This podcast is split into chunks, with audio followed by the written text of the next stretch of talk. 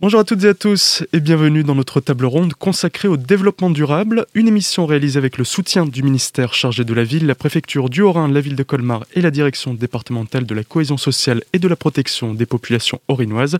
Sont avec nous en studio David Ron, chargé de développement social urbain pour le bailleur Pôle Habitat, Azaël Bonner, fondateur de la boulangerie Sésami de l'association Le Vin d'Alsace et Khalid Abounasr, directeur de l'association Face Alsace. Bonjour à vous trois. Bonjour. Bonjour. Bonjour. Au sommaire de cette émission, en deuxième partie, nous allons parler des difficultés et facilités rencontrées par vos structures, qu'elles soient liées à la crise sanitaire ou non.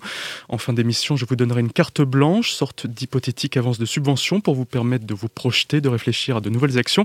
Mais avant toute chose, nous allons faire un petit tour de table afin que chacun puisse nous présenter sa structure. Et on commence avec vous, David Ron. Bonjour, euh, David Ron, donc chargé du développement social urbain donc, euh, chez Pôle Habitat. Donc Pôle Habitat, c'est l'office public de la ville de Colmar, euh, l'office public de l'habitat donc, qui gère et construit et réhabilite donc, euh, des logements sociaux. On gère non loin de 7880 logements sur Colmar et on loge presque 20 000 locataires sur Colmar et agglomération. Le service donc, qui gère tout ce qui est action du développement durable, c'est le service du développement social urbain. On a comme mission principale donc l'amélioration du cadre de vie des habitants et le vivre ensemble, la gouvernance des locataires, l'accessibilité et l'adaptation des logements pour les personnes à mobilité réduite et bien évidemment les actions liées dans le cadre du développement durable. Aujourd'hui, on ne gère plus le logement comme on le gérait avant. On n'est plus juste des logeurs-loueurs. Aujourd'hui, on prend aussi la dimension humaine dans notre métier, et notamment la dimension humaine dans le logement. Et on accompagne nos locataires hein, sur tout ce qui est environnement et bien évidemment sur l'usage du logement. Donc on a une chargée de mission de développement durable qui réalise des visites à domicile sur euh, tout ce qui concerne le tri des déchets. Donc elle accompagne et sensibilise les locataires au tri.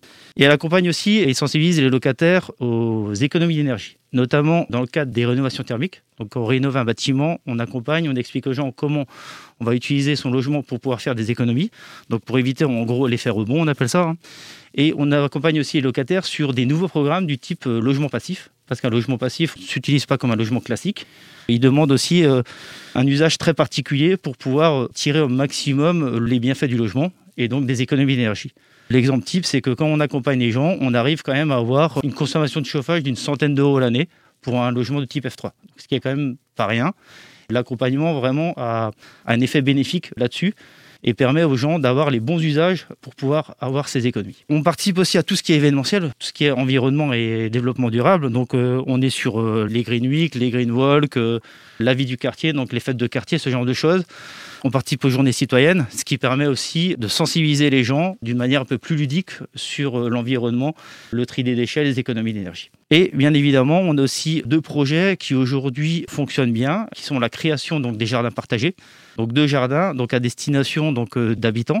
On a deux jardins à peu près de 600 mètres carrés qui permet à une soixantaine de familles de pouvoir jardiner, gratter la terre euh, d'une manière collective ou individuelle parce qu'on a des parcelles collectives et individuelles et en même temps de pouvoir les sensibiliser sur euh, l'environnement et bien évidemment de créer du lien entre les gens. Créer du lien, c'est aussi ce que vous faites à la boulangerie Ses Amis, Azael Bonner, en voulant créer ce lieu. Et avec l'association Le Vin d'Alsace aussi, il n'y a pas que la boulangerie, il y a aussi ces deux tenants qui rentrent en ligne de mire. C'est un lieu de vie à l'origine qui aujourd'hui est fermé malheureusement, mais c'est avant tout le but. Oui, exactement. En fait, euh, la boulangerie Ses Amis a commencé euh, son activité il y a une dizaine d'années, 12 ans exactement, sur Widenzolen. On a fait plusieurs événements, mais c'était un peu excentré. Euh, par rapport à la ville de Colmar. Et on avait quand même pas mal de monde là-bas euh, qui venait, mais la principale de notre activité était de faire plutôt des marchés, livrer des magasins bio, etc. Donc plutôt euh, des déplacements pour vendre le pain. Et du coup, le projet donc, qui a ouvert le 1er décembre euh, à Logelbach, c'est effectivement cette idée de rassemblement, d'échange, de rencontre de différents publics. En fait, ce lieu, donc la boulangerie Ses Amis à Logelbach, se situe exactement en fait à un endroit frontière entre euh, Colmar et le vignoble et aussi près d'un quartier prioritaire de la ville. Du coup, il y a des lycées, il y a donc le lycée Camissé, l'école Steiner, une école privée, et aussi une école primaire. Du coup, ça fait vraiment un lieu de brassage social de différentes personnes, et c'est vraiment ça ce qui nous intéresse, c'est vraiment d'essayer d'accueillir vraiment et de permettre la rencontre de différentes euh, personnes, et notamment effectivement également de des échanges entre euh, producteurs, parce que du coup on utilise beaucoup de produits locaux, le plus possible, donc en circuit court. Et du coup, c'est aussi euh, plein de rencontres humaines. C'est pas juste euh, on achète le produit, on connaît pas la personne. On connaît chaque agriculteur, on connaît la personne qui fait le fromage, on les connaît personnellement. Donc voilà, c'est un peu notre façon à nous de créer du lien. On est en train de créer une association de quartier de Logelbar pour animer un peu ce lieu qui n'avait pas, qui a seulement des grandes surfaces et qui n'a pas de petit commerce à part la pharmacie qui est tout près de chez nous aussi. Et donc le café qui existait a fermé il y a quelques mois.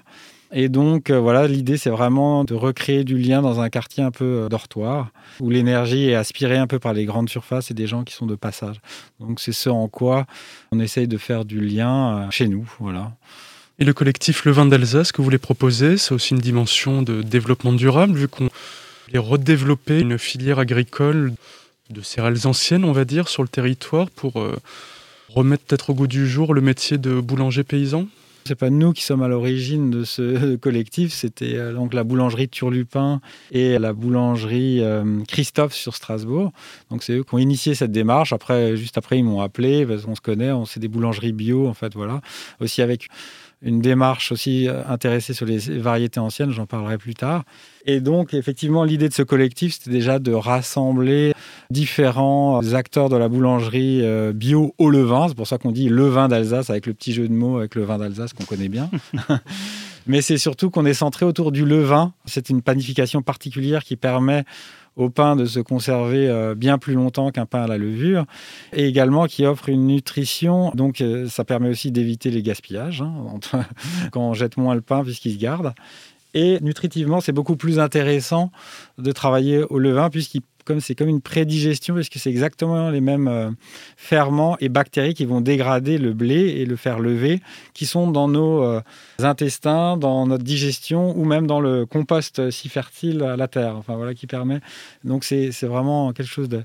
C'est ça ce qui nous rassemble. Et du coup, l'idée de ce collectif, c'est déjà de se rencontrer, de faire des échanges métiers, mais également cette création d'une filière donc c'est un grand mot, une filière, hein, parce que ça se construit en plusieurs années. De... En tout cas, on se rencontre, on a déjà fait euh, voilà, des... la foire éco-bio plusieurs fois ensemble.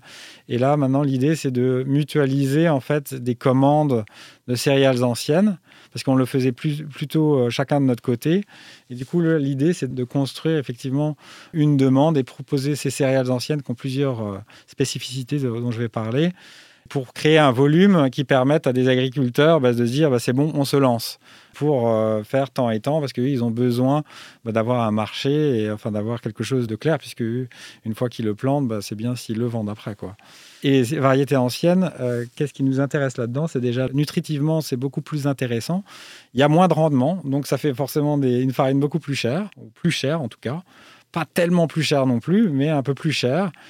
Et par exemple, il n'y a pas besoin d'eau pour les faire pousser. Hein. Donc la ferme Moïse, qui est vraiment à l'initiative de ces variétés anciennes et qui a une collection euh, très importante de variétés anciennes sur Feldkirch. Et donc, ces variétés anciennes ont aussi un intérêt du coup nutritionnel puisque c'est plus concentré, il y a plus de nutriments dedans. On a moins besoin de les arroser et une meilleure adaptabilité au changement climatique. C'est-à-dire que comme il y a une biodiversité réelle dans les champs, bah, quand il y a une variété qui va un peu moins bien, bah, elles ont une plus grande capacité d'adaptation. Et donc, c'est ça l'intérêt des variétés anciennes. Et il faut aussi noter que pour coordonner tout ça, il y a l'OPABA qui nous a aussi bien aidé, qui coordonne en fait euh, ce travail de mise en commun et qui nous a aidé à construire ce collectif Le Vin d'Alsace. Et enfin, Khalid Abounasr, directeur de l'association Face Alsace, qui possède elle aussi un lieu de vie à Colmar un appartement pédagogique. Qu'est-ce que vous y proposez pour vos publics et peut-on faire un peu tout le tour des actions en faveur du développement durable que vous avez avec Face Alsace? Parce qu'il y a aussi toute une autre dimension, mais qui aujourd'hui nous intéresse un peu moins. Oui, bonjour. Je vais juste euh, introduire sur euh, ce qu'est Face Alsace. Hein, euh, Face Alsace, c'est un club d'entreprise. Ses membres hein, sont des entreprises du territoire. On a été fondé il y a 25 ans cette année, à l'initiative du pli de la région mulhousienne, d'une vingtaine d'entreprises. C'était très mulhousien au départ, et puis en 2010, on a rejoint le réseau Fondation Agir contre l'exclusion, qui est une fondation reconnue d'utilité publique, et on travaille sur cinq domaines d'activité que sont l'emploi, l'entreprise, la vie quotidienne, les territoires et l'éducation. Donc là, ce qui va nous intéresser aujourd'hui, c'est plutôt les thématiques de la vie quotidienne et de l'éducation, puisqu'elles sont assez liées hein, sur le sujet qui nous intéresse aujourd'hui. On travaille notamment sur la question de la maîtrise des usages du logement, la lutte contre la précarité énergétique, la médiation énergétique également. Hein. Donc on a euh, mené tout un tas de projets territoire alsacien, euh, parfois un peu au-delà, sur ces thématiques-là. Hein. donc, euh, avec euh, projet, par exemple, sur Mulhouse, qu'on est en train de mener aujourd'hui, hein, sur M2A, pour être plus précis, qui s'appelle Civigaz, hein, qui sont de la médiation aux économies d'énergie et à la sécurité intérieure des installations intérieures gaz. Et puis, on a développé depuis quelques années, notamment avec notre partenaire Pôle Habitat, sur tout le territoire et notamment sur le quartier Europe à Colmar, des appartements pédagogiques des appartements pédagogiques sur la maîtrise des usages du logement. Donc euh, vraiment pour travailler avec les habitants sur ces questions d'économie d'énergie, de maîtrise euh, de l'eau, du logement, de l'hygiène dans les logements, de la qualité de l'air intérieur. Euh, énormément de thématiques qu'on travaille sur ce sujet-là. En 2019, par exemple, on a reçu plus de 1500 personnes. On a sensibilisé plus de 1500 personnes avec cet outil. Hein. Donc, on travaille sur tout un tas d'ateliers, hein, sur, par exemple, la confection de produits ménagers écologiques et économiques, des ateliers plutôt pour des jeunes euh, qui viendraient prendre leur premier logement, qu'on a appelé mon premier appartement. On est en train de développer aujourd'hui, par exemple, un escape game sur ces thématiques-là pour pouvoir accueillir aussi de nouveaux publics et euh, faire revenir euh, ceux qui ont pu venir sur les questions aussi qui sont très en lien de maîtrise du budget. Voilà, donc ça c'est des sujets qu'on travaille notamment avec Pôle Habitat sur le quartier, avec d'autres sujets qu'on aimerait faire également. Aujourd'hui, on est en train de travailler aussi sur un projet qui s'appelle Mieux vivre chez soi, sur la question à la fois la sécurité dans le logement, l'entretien du logement, pour aller aussi vers cette question de l'amélioration du cadre de vie à la fois dans le logement, pour aller ensuite euh, sur ces questions-là dans le quartier. Voilà ce qu'on peut faire aujourd'hui, euh, par exemple, sur ces questions de développement durable. L'ADN de face, c'est aussi de travailler avec euh, les entreprises du territoire. Là, par exemple, Paul Habitat, qui est membre de notre conseil d'administration, hein, qui nous suit depuis plusieurs années au sein de l'association, au sein de la gouvernance de l'association. On est amené aussi à travailler sur ces sujets-là avec des énergéticiens, avec d'autres bailleurs sociaux sur le territoire alsacien, avec des entreprises euh, qui sont en charge de rénovation thermique euh, du bâti, enfin voilà, vraiment tout l'écosystème qui est en charge des questions de maîtrise des usages du logement, et puis d'autres entreprises qui euh, travaillent sur ces questions de développement durable, travaillent avec elles notamment sur les sujets de RSE, responsabilité sociale dans l'entreprise. Et concernant Ce tour de présentation étant maintenant terminé, une courte pause musicale et on se retrouve dans quelques instants pour la suite de notre émission Table Ronde sur la thématique du développement durable. On abordera cette fois-ci vos difficultés et les facilités aussi que vous avez dans vos structures respectives. A tout de suite.